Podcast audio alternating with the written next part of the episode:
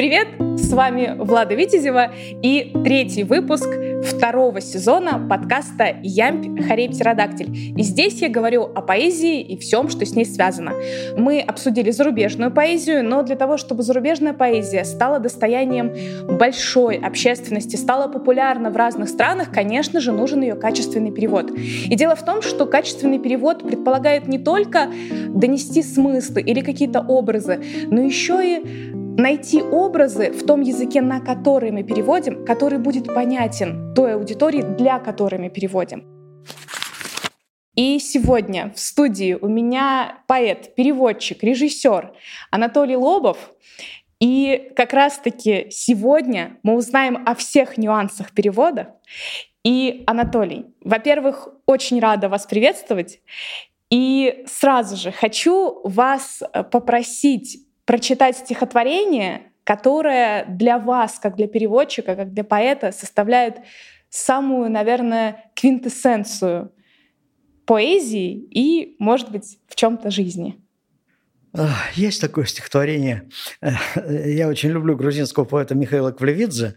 И когда я прочитал на грузинском языке, я сразу понял, что это про меня. И поэтому взялся переводить.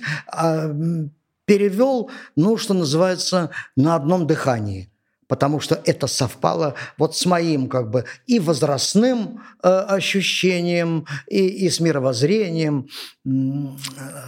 Вот я прочитаю вам этот э, перевод. Михаил Квлевидзе. Время старит. Время старит меня. Вот-вот развалюсь в прах надежды, мечты, тело в яму. Но я в завтрашний день бегу, тороплюсь, как слепой марафонец упрямый. Сколько Бог мне даст сил, столько буду бежать, и от старости я не свалюсь, а пойму, что мне будущего не догнать, постою и былого дождусь. Очень хорошее стихотворение. Ссылки на все остальные ресурсы будут в описании, а мы продолжим с вами обсуждать перевод. Итак, у меня в гостях Анатолий Лобов. Мы познакомились на митинге, посвященном дню рождения Пушкина. И как мы знаем, Пушкин изначально писал на французском, и в Царскосельском лицее были такие задания специально, чтобы расшевелить музу у юных подрастающих поэтов.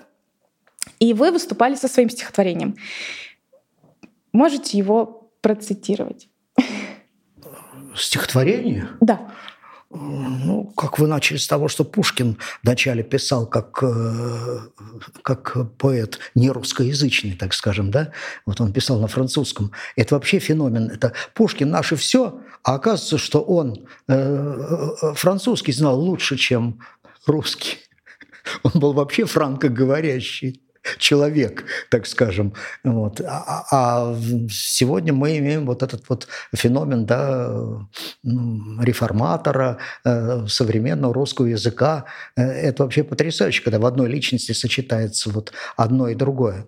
Вот. Ну, а что касается вот этого праздника, э, который проводился, ну, тут как-то захотелось откликнуться. Тем более, что я сам родился в этом городе, и потом для меня те, кто в этот город город приезжают, как бы, да, они мне все дороги, они мне все становятся родными людьми. А, ну, а Пушкин побывал здесь. Ну, есть такое выражение э, в Грузии. Кто э, выпил курной воды, то есть воды из реки Куры, тот обязательно в этот город вернется, потому что он становится родным для этого города. Но Пушкин, когда приезжал, ну, явно водички какой-то он тут испил. Вот, ну, вот об этом я немножечко, чтобы было понятно, почему э, такое выражение в этом стихотворении.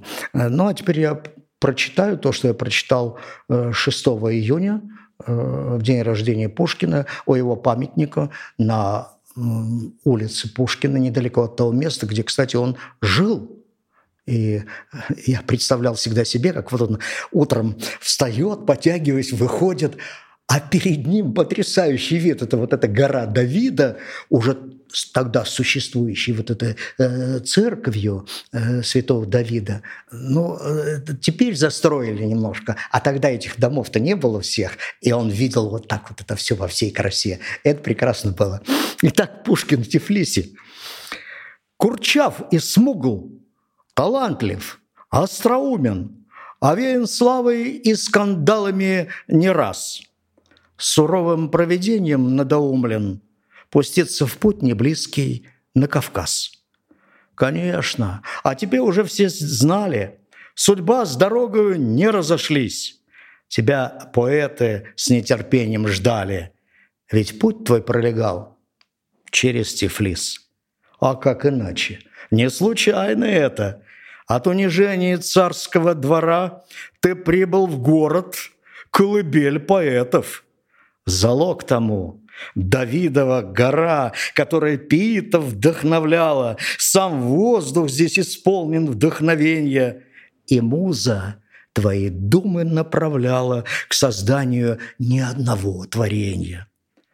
Мерцают в пламени свечей красавец лица, на холмах Грузии лежит ночная мгла. Тебе же видится, как в северной столице – Ночная мгла на город трепетный сошла, И звуки песен Грузии печальной Тебя с тех пор тревожили во сне. Иная снилась жизнь и берег дальний. Писал «Не пой, красавица, при мне». Знай, Александр, где бы мы ни жили, Куда б нас ни вела судьбы звезда, Мы, как и ты, курной воды испили. Тифлис и Пушкин с нами навсегда. Так и хотелось закончить вместе навсегда, с вами навсегда. Просто очень красивое, насыщенное стихотворение насыщена в первую очередь образами.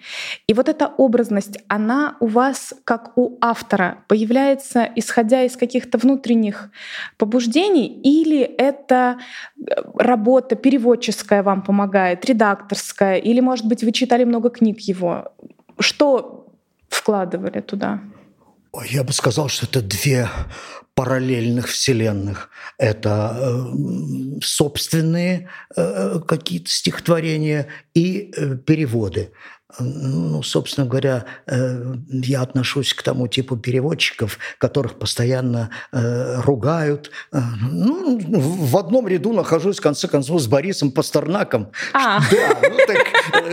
Пастернаковщина, значит. Ну, конечно, ну, ну потому что, говорит, ну, чего ж там вот Пастернак перевел там грузинскую поэзию. Ну, это же не грузинская поэзия, это же Пастернак или про Белу Ахмадулину то же самое говорят.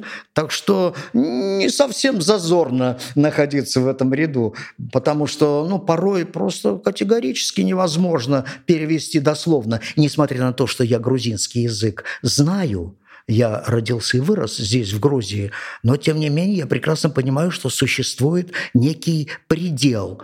Дальше этой стены языковой ты уже не перепрыгнешь. И поэтому надо здесь, на этом поле, уже попытаться выразить авторские э, мысли, авторские образы передать, но дословно.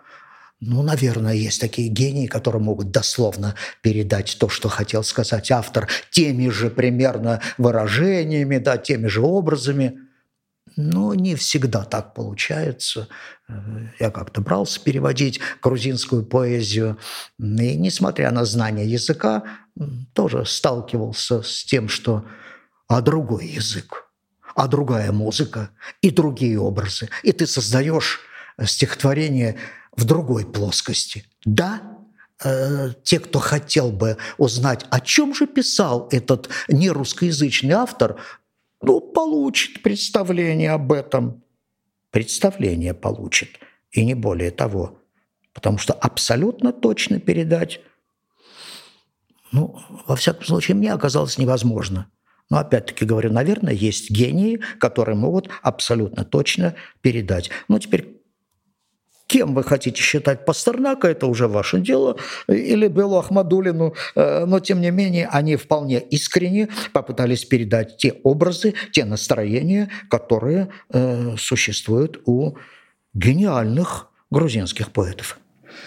Вы сказали, что грузинских поэтов вы все-таки не стали переводить в общей массе. А с каких языков вы сейчас переводите? Э, ну, в общей массе это, может, не стал переводить, но то, что мне нравилось, э, какие-то такие грузинские поэты, э, я так попытался немножко их надкусить и попереводить, ну, потому что, ну, нравится. Язык знаю и нравится. Вот, в частности, такой грузинский поэт был Михаил Квлевидзе. Э, вот э, его часть стихотворений перевел. А почему он мне нравился? Потому что у него ну, какое-то такое очень мягкое э, чувство юмора он, ну, он не может абсолютно всерьез говорить о том, что нас окружает. И вот это мне как-то импонировало. Я попытался это чувство юмора каким-то образом, так скажем, перевести. Ну а сейчас я перевожу среднеазиатских э, поэтов. Так как-то получилось, но случайности не бывает, но вроде бы как случайно ко мне обратилась одна среднеазиатская поэтесса э, и попросила меня это все в рамках э, Евразийской творческой гильдии. Я как туда вступил, в эту творческую гильдию, так у меня сразу завязались вот эти евразийские э, культурные связи. Вот она сама обратилась, я попробовал, посмотрел, э, ну, что э, что значит перевести с кыргызского языка? Ну, это подстрочник.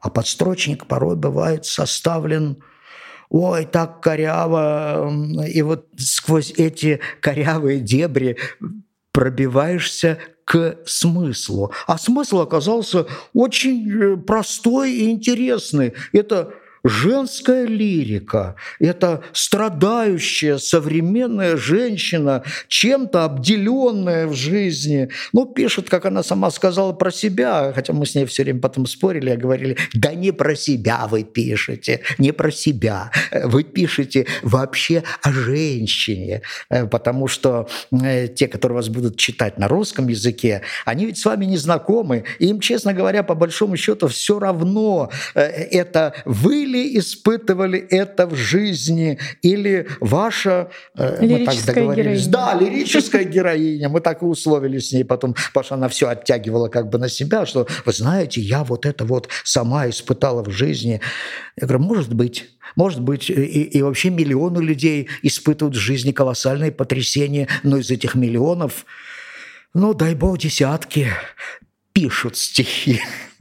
Так что давайте договоримся, что это ваша лирическая героиня. Ну, а потом, когда она стала публиковать это все, опубликовала-то она в основном э, в Фейсбуке, то вот на просторах Фейсбука она вдруг получила массу откликов, комментариев. Э, то есть эта женская лирика оказалась востребованной, и, и, и многим женщинам э, она оказалась как бы по сердцу.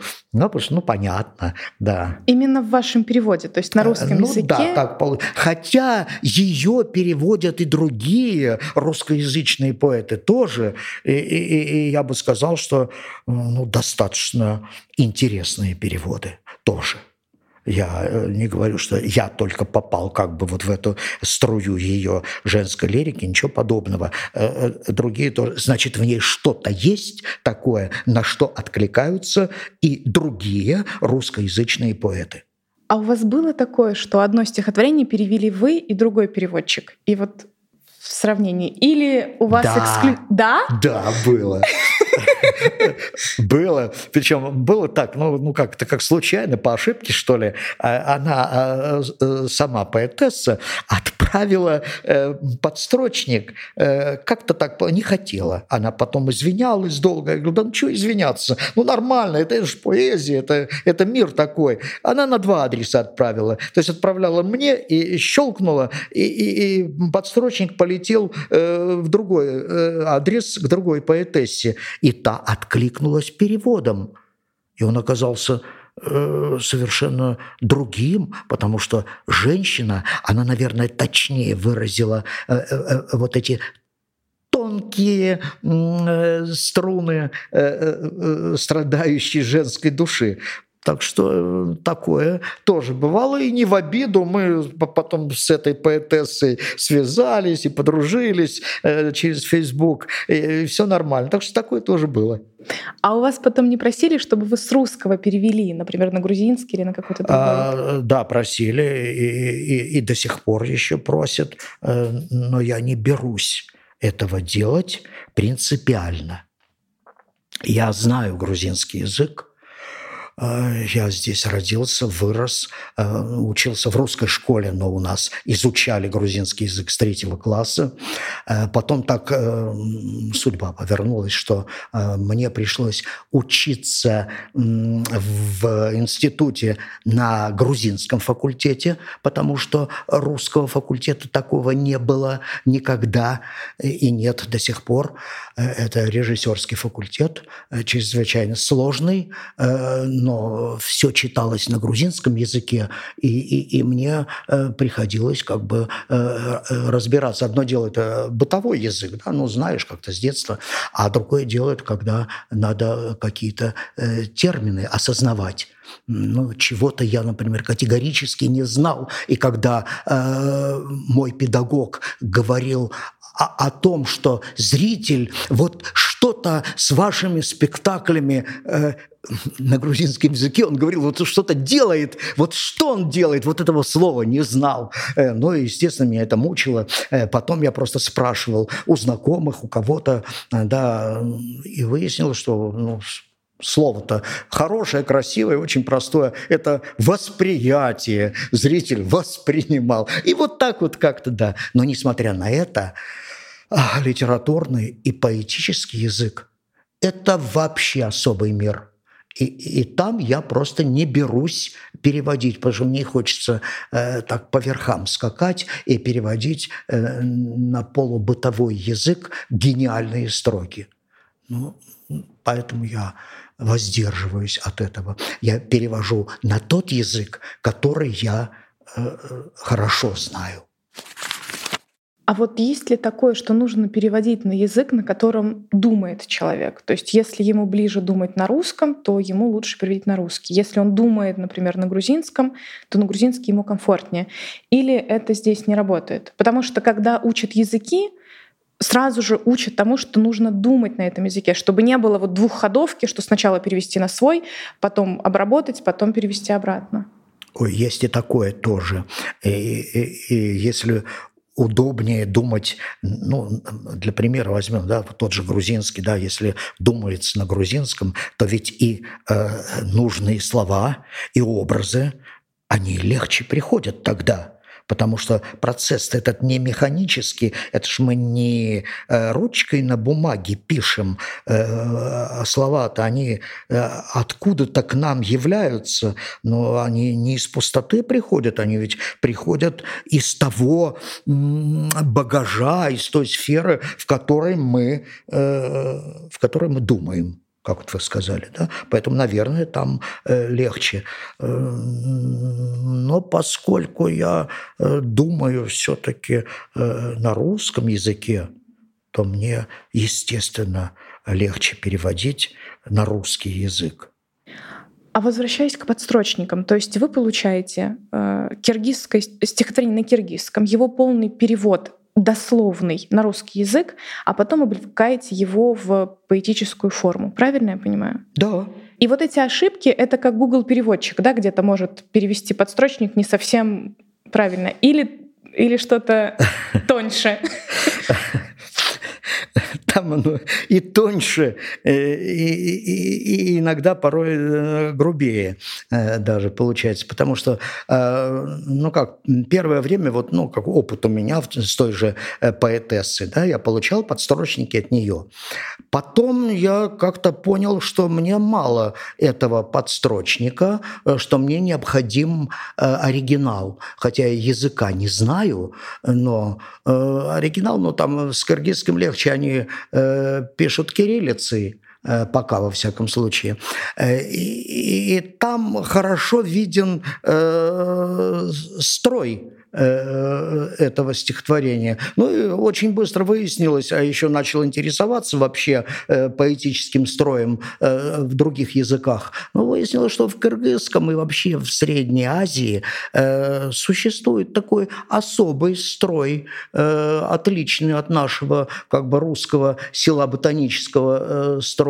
Там, например, рифмуется так, как ну, на русском никто, никому в голову не придет так рифмовать. Это прям так э, А, А, потом вдруг Б и снова А. И вот это Б, третья строка, она вообще потом ни с чем не рифмуется. То есть она свободная такая строка. Но тем не менее они пишут вот таким как бы, да, поэтическим строем, таким стихотворным размером, ну и свой ритм там есть. Ну и я, естественно, первое время переводил, просто как бы переводил э, в русскоязычную э, силаботаническую стихотворную систему. Ну, нормально, получал такие хорошие отклики, все. А потом, вот, когда заинтересовался вот этим строем, э, ну, там вот приходилось заглядывать в оригинал, с одной стороны, а с другой стороны, с этой поэтессы очень скоро выяснилось, что она сама не придерживается вот этой, э, как бы принятой в Средней Азии, системы стихосложения. У нее вот как бы своя такая оригинальная. Ну, тогда я эти попытки и оставил в стороне, а потому что, ну как, э, подлаживаться под ее э, систему э, стихотворного выражения, так скажем, потому что это даже не система стихосложения, но тем не менее она выражает свои мысли в определенном ритме, в определенном размере, ну, почти всегда совершенно отказываюсь от рифмы. Да ради бога. Очень многие отказываются от рифма, это, это нормально. Вот. Но мне как-то со школьных лет еще э, было удобнее, комфортнее э, находиться вот в этой вот э, силоботанической системе. Поэтому я, и спросив у автора э, разрешения, все-таки э, переводил туда. Но когда столкнулся с другими авторами, вот там я увидел, что они достаточно четко придерживаются вот этой, ну так я ее называю, среднеазиатской э, системы стихосложения – но там у меня э, возникал соблазн приблизиться к этой системе. Ничего. Получилось?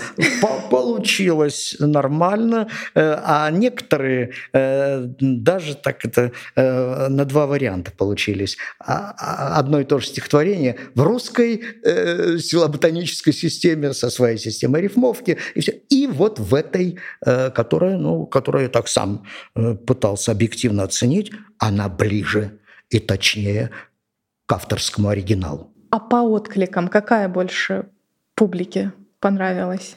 Ой, вы знаете, поскольку мы имеем дело с русскоязычной публикой и достаточно такой э, широкой, да, спектр такой, который, э, ну, которым важнее всего э, мысли, идеи, настроения, эмоции – то им э, тоже, как я понял, комфортнее воспринимать э, на глаз и на слух написанное в русской системе. Но сейчас Верлибр набирает обороты. Сейчас и премия «Поэт года», и многие конкурсы сейчас как раз-таки авторов Верлибров ставят на пьедестал. Раньше это было менее, в России, по крайней мере, популярно, поэтому, наверное, с этим и связано. Но вы так заинтриговали, можете что-то из своих переводов киргизских авторов прочитать? Ну, попробую. Вот той же самой поэтессы. Э, зовут ее Сагын Беркиналиева.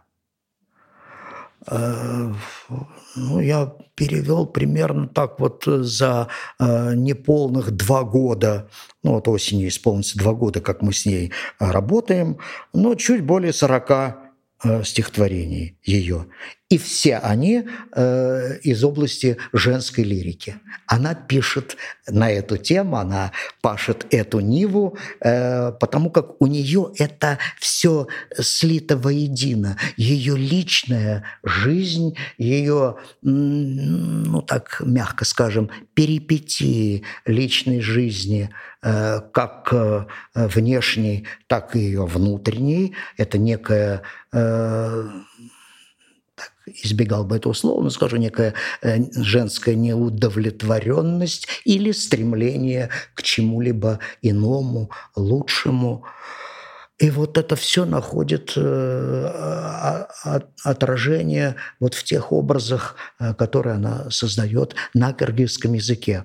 А что касается подстрочников, то с ней особенно сложно приходилось работать, потому что она по ходу поначалу, э, ну, как бы сочиняла подстрочник – она, да, она вот по-своему как бы переводила. И, и когда я получил от нее первый раз оригинал, я попросил ее, давайте сравним слово э, за словом. И тут выяснилось, я говорю, а что же вы мне тогда прислали? Что же вы присылаете уже некую интерпретацию э, того, а плюс я-то тоже буду интерпретировать, так мы далеко уйдем от этого. Потом она стала построже и стала уже, я сказал, не стремитесь э, приукрасить, давайте сухо, э, строго, и, может быть, даже как-то неудобно. Читаемо, не страшно, пусть будет так, э, но но совсем близко к оригиналу. И вот мы как-то с ней договорились об этом. Она стала мне присылать э, точные подстрочники, а я уже потом что-то. И вот э, ее стихотворение, которое мне самому нравится, я потому э, вот, оно называется «Осень». Итак, Сагын Беркиналиева «Осень». Бурей прикинувшись, Ветер осенний бушует, Воет, взметая листву, Гнусавит назойливо в ухо. Вдруг улетает, свободный гордый, И в ветках тоскует, Листья швыряя небрежно, Подчеркнуто сухо. Душу тревожит мне ветер, Осенний шарманщик — вкрадчиво шепчет «Я осушу твои слезы». Кто поверит твоим обещаниям, ветер обманщик? Ты улетишь, листья пожухнут, ударят морозы. Я не верю ни ветру, ни осени. Просто молчу. Смолкла ветра шарманка, бреду одиноко и безжалостно мокрые листья топчу. Воздаю тебе, осень разлучница, око за око. Шикарно. Вот Меня интересует, а как вы догадались, что она от себя добавляет? Вы сами решили перевести? Э, я просто, э, ну как, ну мы же жили э, здесь, да и живем до сих пор в такой стране Грузии, которая, ну, как-то вот так сложилась ее судьба, что она мультинациональная. И здесь у нас рядом проживали и азербайджанцы, и армяне, и масса еще других национальностей. Так что тюркские какие-то обороты, они были на слуху, потому что азербайджанский язык, он э, родственен э, и кыргызскому э, частично, но особенно близко это к туркменскому, вообще три языка, например, туркменский, турецкий и азербайджанский, они совершенно близки, они друг друга просто понимают. Но тюркские обороты, они и в других среднеазиатских языках наличествуют. И, и, и, и вот там меня что-то насторожило, а, а, а, какое-то несоответствие того, что было в оригинале – и то, что я видел в подстрочнике. Ну, это такая бдительность переводческая. Вот тогда я ее попросил э, перевести мне слово в слово. И, и, и там обнаружилось, что ее подстрочники это какая-то такая вот, э, она мне как бы подает уже интерпретацию. На самом деле это действительно просто уникальный случай, потому что это и интуиция, и в то же время бэкграунд языковой, потому что говорят же, что все это восточные люди знают несколько языков как раз за счет того, что что-то где-то слышали и так далее. Очень трогательное стихотворение, и такое оно сильное. Вот э, это не женская лирика в плане, вот, допустим, э, как называют женской, женскими стихами, женской поэзией, стихи, например, Осадова, да, которые такие мягкие, нежные, певучие, женская рифма и так далее. А здесь женская лирика, но женщины там как, как у нас, да, русские женщины, и коня на скаку, и, и око за око все, все будет. А Расскажите, пожалуйста, какие еще нюансы переводческие есть? То есть что получается? Во-первых, нужно понять, что хотел сказать авторы, понять эти образы и перевести их в тот язык, в те образы, которые будут понятны, допустим, вот если на русский, то русскоязычной публике. Что еще? То есть второе — это по структуре проверить, может быть, там есть какие-то нюансы. То есть э, вот как хокку там в Японии, может быть, то же самое, оно от нас отличается. Что еще такого вот ключевого, на что нужно обратить внимание? Ну, я уже говорил о том, что я как раз принадлежу к тому типу переводчик, которые создают на основе э, оригинала э, ну, нечто свое, э, и это происходит порой от невозможности э, просто дословно перевести. Ну вот, например, коротенькое стихотворение грузинского поэта, вот, о котором я говорил, Михаил Квлевидзе.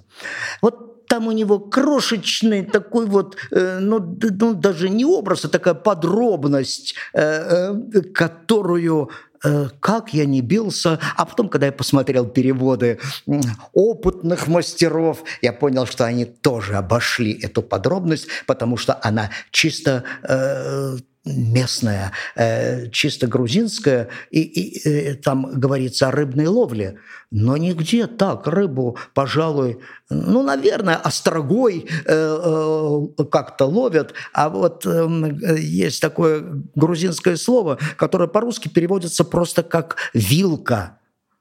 Вот, ну, как вот представьте себе, вилкой э, э ловить рыбу, да, сидеть и... Ну, как-то странно. Ну, как-то странно, как да, совершенно верно. А, ну, а в Грузии, в этих маленьких речушках, ну, делают вот такую вот э, обоюдоострую такую, да, острогу, э, вот, и, и ею так прицелившись, э, медленно поднимающейся, например, по течению э, рыбку, можно это вот э, да, наколоть на эту, а так и называется вилка. Ну, ну что теперь делать? Да, это уже э, амонимы, да, вот вилка и так звучит, и так звучит чангали, э, по-грузински чангали, чангали. И, и, и вот коротенькая стихотвореница, э, которая мне сразу понравилась, ну вот это вот, вот это словечко, которое, а, а, а ну, ну, обойти, ну, невозможно просто, его невозможно втиснуть э, в русскую строку не получается. Вы вилку туда никак, потому что а вилка сразу вас э, уводит куда-то. Надо что-то искать. Э, я тут же поинтересовался, посмотрел, а что нашли мои коллеги? Ничего не нашли. А ничего не нашли, они тоже э, вилку как-то отложили куда-то в сторону. Но там смысл в чем? Ну, ну вот что сидишь на берегу реки, да, и, и, и ловишь рыбу, Э, вот, и рыбу не просто ловишь, а вот этой вот вилочкой, да, как-то ее, вот. И очень простое занятие. Э, сидишь себе и, да, э, ждешь, сидишь и веришь что на, наколешь, да, вот. Я могу коротенько на языке оригинала, да, вот, прочитать, а потом перевод თუ გიცდიათ მდინარეში ჩანგლით თევზის ჭერა. სულ უბრალო საქმე არის ზიხარ უცდი გჯერა. ასეთია ჩვენი საქმეც. ანუ ლექსის წერა. კალმით ხელში მაგიდასთან ზიხარ უცდი გჯერა Рыбу захотел поймать я. Удочка, тенистый берег. Проще в жизни нет занятия. Ждешь, сидишь и веришь. Сел за стол, стихи писать я.